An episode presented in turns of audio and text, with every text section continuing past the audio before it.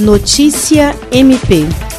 Durante visita realizada na sede do Ministério Público do Estado do Acre, técnicos da Vigilância Sanitária Estadual e do Departamento Estadual de Água e Saneamento DEPASA avaliaram e elogiaram os protocolos de segurança e medidas de prevenção à Covid-19 adotadas pelo órgão ministerial para o retorno das atividades presenciais. Para garantir tranquilidade à população que precisa dos serviços presenciais da instituição, assim como a segurança de membros e servidores durante o retorno das atividades presenciais, ainda de que forma gradual, o MP Acreano adquiriu equipamentos de proteção individual e equipamentos de proteção coletiva, bem como insumos, os quais foram entregues nas unidades ministeriais da capital e do interior do estado. O secretário-geral do MPAC, promotor de justiça Rodrigo Curti, agradeceu a visita da equipe técnica, ao mesmo tempo em que enfatizou o empenho da gestão em oferecer segurança aos servidores e o público que precisa dos serviços presenciais da instituição.